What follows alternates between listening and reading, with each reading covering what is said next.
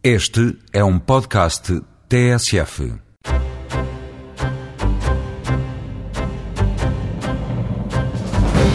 Esta semana o Eureka foi conhecer as fórmulas para calcular a entrada no novo ano em diferentes pontos do globo. Na China e nos países árabes, o calendário não arranca a 1 de janeiro e é a Lua quem dita as regras para a contagem do tempo. Já no Ocidente, o movimento de rotação da Terra impulsionou algumas alterações, como a introdução de anos bissextos. Há duas presenças obrigatórias na festa de passagem de ano: o fogo de artifício e o champanhe. No Eureka brindamos a 2007 com explicações científicas para as cores que salpicam o céu e para a explosão da rolha quando se liberta da garrafa de espumante. A tradição católica diz que 6 de janeiro foi a data em que os Reis Magos entregaram as prendas ao Menino Jesus. Fomos ouvir a história de Baltazar, Melchior e Gaspar e descobrimos que uma das ofertas cruza-se com o nome deste programa de ciência. Escrevemos assim a primeira página do calendário de 2007, com muitas descobertas científicas amareladas pelo tempo e que trazemos para a atualidade em mais uma edição do Eureka.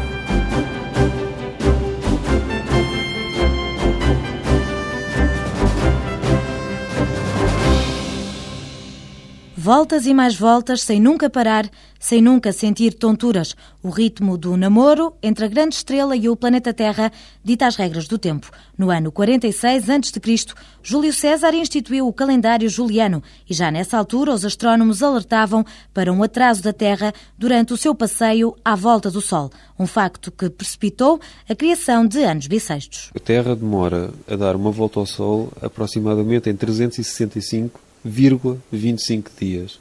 Ou seja, ao fim de um ano, não passaram 365 dias, mas sim 365 dias mais um bocadinho. Ora, 0,25 dias é cerca de um quarto de dia. Portanto, ao fim de 4 anos, temos mais um dia. Portanto, ao fim de 4 anos, nós para fazermos a correção do calendário, de maneira a que possamos ter sempre no, mesmo, no dia 1 de janeiro a Terra esteja sempre exatamente no mesmo sítio da sua órbita, temos de introduzir mais um dia no calendário. Por isso, de 4 em 4 anos acrescenta-se o dia 29 de fevereiro ao calendário. Apesar deste acerto, Alexandre Correia, astrofísico na Universidade de Aveiro, revela que o rigor dos números falou mais alto e 1600 anos depois o prazo do calendário juliano terminou. Isto porque, a 21 de março, a Terra passa num ponto da órbita chamado equinócio. Este ponto coincide com a entrada da primavera e corresponde a termos dias iguais às noites. No calendário juliano verificou-se que o equinócio era cada vez mais cedo e por isso foi necessário ajustar o calendário ao andamento da Terra. 1582 foi o ano da viragem. Foi preciso corrigir o calendário. Como havia cerca de um atraso de 10 dias em relação ao dia 1 de janeiro de 46 a.C., quando foi instituído o calendário juliano, o que se fez foi, no dia 4 de outubro de 1582, o dia que sucedeu não foi o dia 5 de outubro de 1582, foi sim o dia 15 de outubro de 1582. Portanto, os dias de 5 de outubro a 14 de outubro não existiram no calendário. Com o calendário gregoriano, as contas para calcular os anos bissextos também se alteraram e agora nem sempre se verifica a regra dos 365 dias de 4 em 4 anos. Todos os anos divisíveis por 4 são bissextos, à exceção dos anos seculares. O que é que é um ano secular? O ano secular é um ano que antecede a mudança de século. Portanto, 1500, 1600, 1700, 1800, 1900, 2000, 2100, por aí afora. São os anos seculares, que deviam ser bissextos, porque são divisíveis por 4, mas que vão deixar de o ser no calendário gregoriano. À exceção, a não ser, que sejam divisíveis por 400. Portanto, é um pouco subtil. E quem são os anos divisíveis por 400? O ano 2000, o ano 1600, o ano 2400. Não é para um futuro próximo, mas Alexandre Correia adianta desde já que dentro de 400 milhões de anos vai ser necessário reajustar novamente o calendário. Nós, quando fazemos rodar um peão, o peão roda em torno dele próprio, mas também tem um efeito que se chama um efeito de precessão, ou seja, o, o próprio eixo do peão está a rodar em torno de um eixo fictício que seja perpendicular ao chão. A Terra também tem esse movimento. E esse movimento, o período de precessão é 26 mil anos. O que faz com que o equinócio, ao longo deste tempo, também vá variando a sua posição. Outro efeito que existe sobre a rotação da Terra é que, devido às marés, ou seja, devido à atração gravitacional da Lua em relação à Terra. Estas marés dissipam energia e devido a esta dissipação de energia a Terra roda cada vez mais devagar.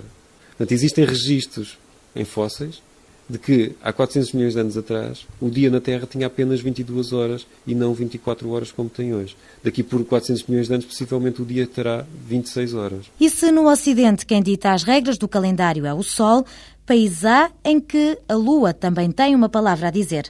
Ao longo de 5 mil anos de história, a civilização chinesa acumulou cerca de 100 calendários. Shaoling, docente na Universidade de Aveiro, sublinha que atualmente na China vigoram dois calendários.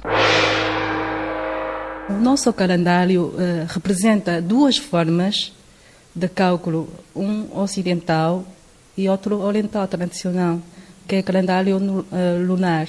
Inicialmente, temos um calendário ligado ao Sol, quer dizer que o calendário Sol é antes de Cristo, uh, volta de 1112 anos antes de Cristo. Depois temos outro calendário que é lunar, começou já no, no depois de Cristo, que é 206, ano 206. Mas não é só a entrada no novo ano que muda, é também a forma como se contabiliza o tempo. Cada mês tem 29 dias, 2 horas, 44 minutos e 2 segundos. Portanto, cada ano temos uh, uma entrada de ano novo diferente. Apesar dos chineses também comemorarem a passagem de 31 de dezembro para 1 de janeiro, a verdade é que, de acordo com a tradição, este ano o novo ano chinês só arranca a 17 de fevereiro. Shaoling revela que nesta data celebra-se a festa da primavera e os festejos não duram uma noite, mas sim duas semanas. Durante este período, as pessoas festejam, visitam familiares, amigos e depois de 15 dias, quando a lua fica mais cheia, que é a primeira lua cheia do ano, nós festejamos a festa da lanterna onde as pessoas saem à noite, num agradável noite com lua cheia, vemos diferentes tipos de lanternas, comemos um, uma comida típica também da massa, tangyuan, ou yuanxiao, dançamos, cantamos, como aqui se faz uma festa popular. De acordo com a tradição chinesa, 2007 é o ano do porco. Isto porque, ao calendário lunar, os antepassados chineses associaram os animais e uma forte componente agrícola. Nós eh, encontramos dois animais, inicialmente para definir 12 horas de dia. Nós não dividimos 24 horas, dividimos uh, dia em 12 horas. Cada duas horas, para nós é uma hora. Associado também com reação do animal, e hoje em dia, esses 12 animais já não são definição das horas, mas são definição dos anos. E então, cada ano tem uma referência do animal. Mudamos de latitude para espreitar as tradições nos países árabes. Aqui, o caráter religioso é quem mais ordena. O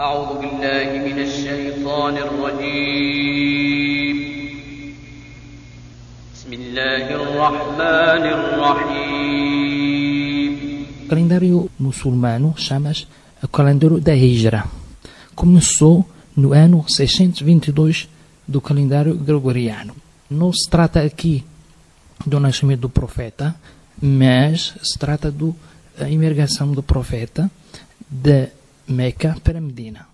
Esta primeira viagem foi uh, um fato histórico em que começou a divulgação do Islão, porque o profeta, depois de começar as suas revelações e divulgar o Islão em Meca, numa certa altura uh, tive problemas em conviver com, com corais, são os, o tribo que vivia em Meca. Portanto, ele fugiu porque foi ameaçado e emigrou com o seu companheiro Ali, que se tornou depois uma figura histórica uh, para os xiitas, foram para Medina, em que recebeu, foram recebidos de uma maneira positiva. A partir deste ano, os muçulmanos deixaram de uh, contar com o Gregoriano e todas as referências temporais começaram por primeiro da Hijra, quer dizer, o ano depois da, da imigração do profeta. Nos países ocidentais entramos em 2007, mas para os muçulmanos os calendários marcam o ano 1427. A lua é quem comanda o calendário muçulmano e por isso a entrada no novo ano não tem um dia fixo. Como a Arábia Saudita é o primeiro país a ver a lua cheia, este é também o primeiro país do mundo árabe a entrar no novo ano. Embora para os muçulmanos o nascimento do profeta seja um dia normal, todos os passos da vida de Maomé são ilustrados em cada mês do calendário. Religião à parte, Abdelila Suisse, professor de árabe na Universidade de Aveiro, salienta que as trocas com o Ocidente têm um peso tão forte que determinam que a 1 de janeiro os árabes deem as boas-vindas ao novo ano. O calendário da Hijra em que serve apenas para marcar as festas religiosas muçulmanas.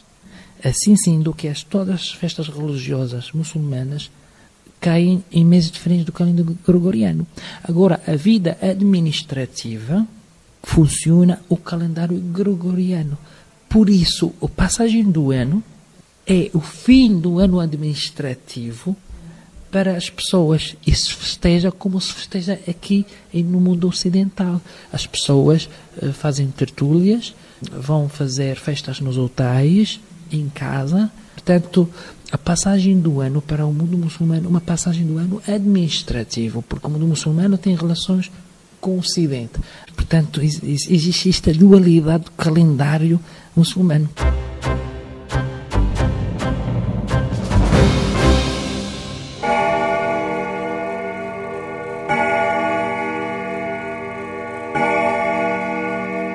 Big Ben em Londres, Porta do Sol em Madrid, Times Square em Nova York. São apenas alguns dos relógios emblemáticos que palpitam os últimos segundos antes do ponteiro dos minutos secular ao das horas.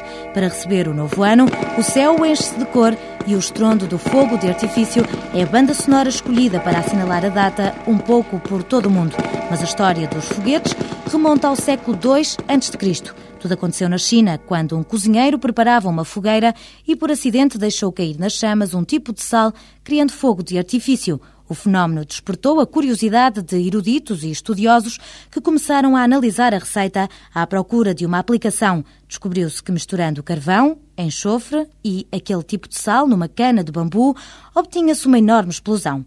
Hoje, vários séculos passados, Paulo Ribeiro Claro, do Departamento de Química da Universidade de Aveiro, revela que este som é fruto da expansão brusca de gases resultantes da reação da atmosfera. Os reagentes que provocam uma explosão são normalmente reagentes que, uma vez iniciada a combustão, geram calor que acelera a combustão das moléculas seguintes e, portanto, dá-se como uma espécie de reação em cadeia muito brusca com grande libertação eh, de energia e, normalmente, um grande aumento de uma grande produção de substâncias gasosas, fazem um aumento de volume e que originam a onda sonora que, nos, que chega até nós como o barulho da explosão. A libertação desta energia é usada para provocar o aparecimento de cores no fogo de artifício. Isso é feito adicionando eh, substâncias que, quando aquecidas, têm transições eletrónicas de cores específicas. Essencialmente são substâncias que por absorção de energia, portanto, quando são aquecidas a altas temperaturas,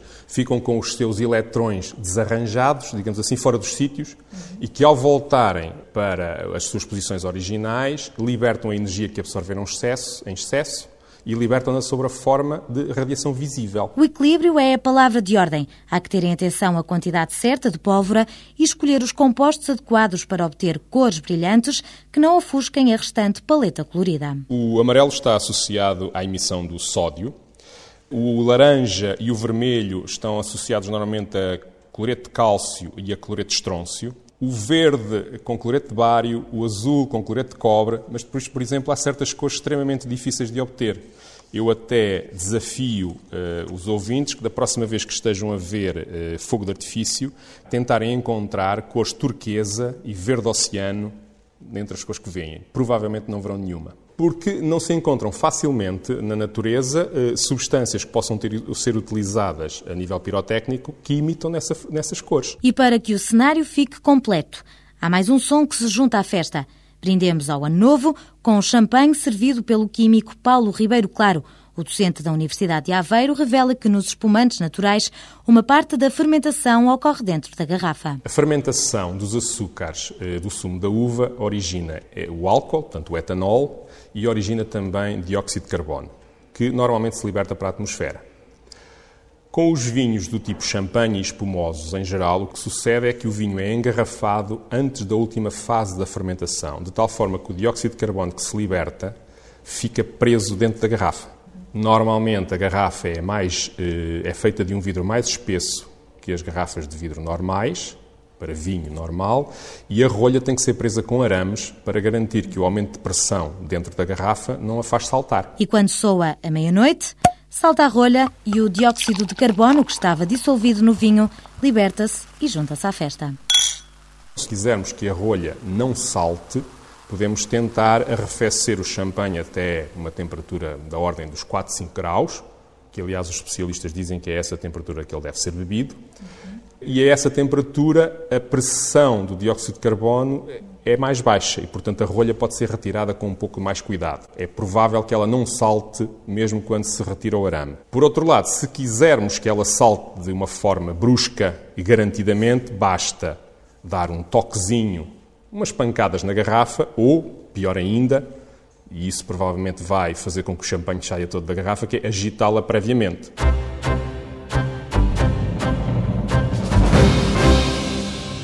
E agora que já entramos em 2007, continuamos de olhos postos no calendário para assinalar mais uma data histórica para os católicos, a chegada dos Reis Magos. Alexandre Cruz, diretor do Centro Universitário Fé e Cultura, apresenta-nos estas três personagens. Surgem escritos sobre eles nas épocas do zoroastrismo, século VI antes de Cristo, para os lados da Pérsia, onde no fundo seriam pessoas visionárias, seriam pessoas, e a palavra mago etimologicamente significa ser capaz de, os magos são capazes de tudo.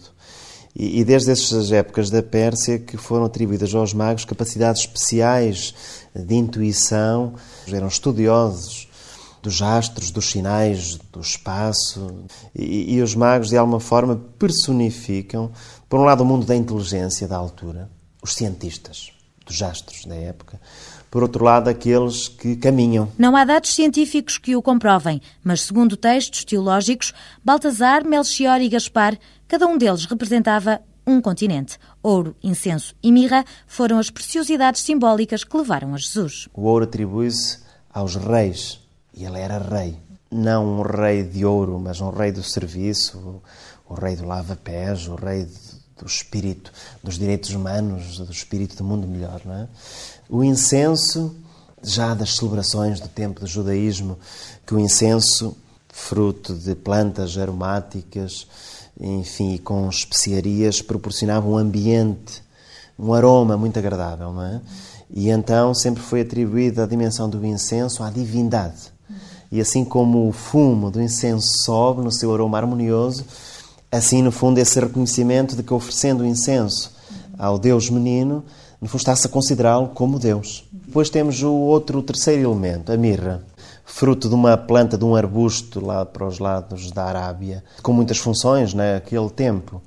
Até dizem que com vinho proporcionava uma espécie de analgésico. Sobre as prendas oferecidas ao menino Jesus, uma mantém-se com o estatuto de metal precioso. O ouro é um símbolo químico que ocupa o lugar 79 na tabela periódica, representado por AU, em latim auro, que significa brilho do sol fácil de moldar, resistente à oxidação e brilhante. São características que o tornam um metal apetecível para peças de ourivesaria. Embarcamos com Paulo Ribeiro Claro na máquina do tempo até ao século III a.C. para conhecer a história do cientista Arquimedes. Quando o rei Hierão II de Siracusa suspeitou que o seu ourives falsificara a coroa real, misturando prata no ouro, pediu ao seu amigo Arquimedes que descobrisse um modo de provar a falsificação sem danificar a coroa. Arquimedes acabou por provar esta falsificação através da comparação entre a densidade do ouro e da prata, e ao usar a ciência para resolver um crime, tornou-se o primeiro cientista forense da história, o primeiro CSI, por assim dizer. A história, ou lenda, conta ainda que Arquimedes descobriu a solução para este problema quando frequentava os banhos públicos, e na excitação da descoberta saiu de imediato do banho e percorreu nu as ruas da cidade, gritando o famoso Eureka, Eureka, descobri, descobri.